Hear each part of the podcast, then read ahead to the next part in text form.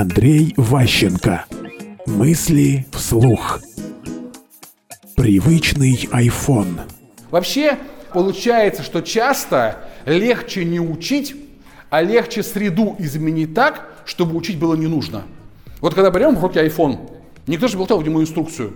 Раньше, как бы люстру какую-нибудь собираешь в Икее, тебе предлагается инструкция. Берешь в руки iPhone, инструкции нет. Почему? Потому что постарались разработчики сделать так, чтобы уже встроенные в нас привычки позволяли нам этим устройством пользоваться.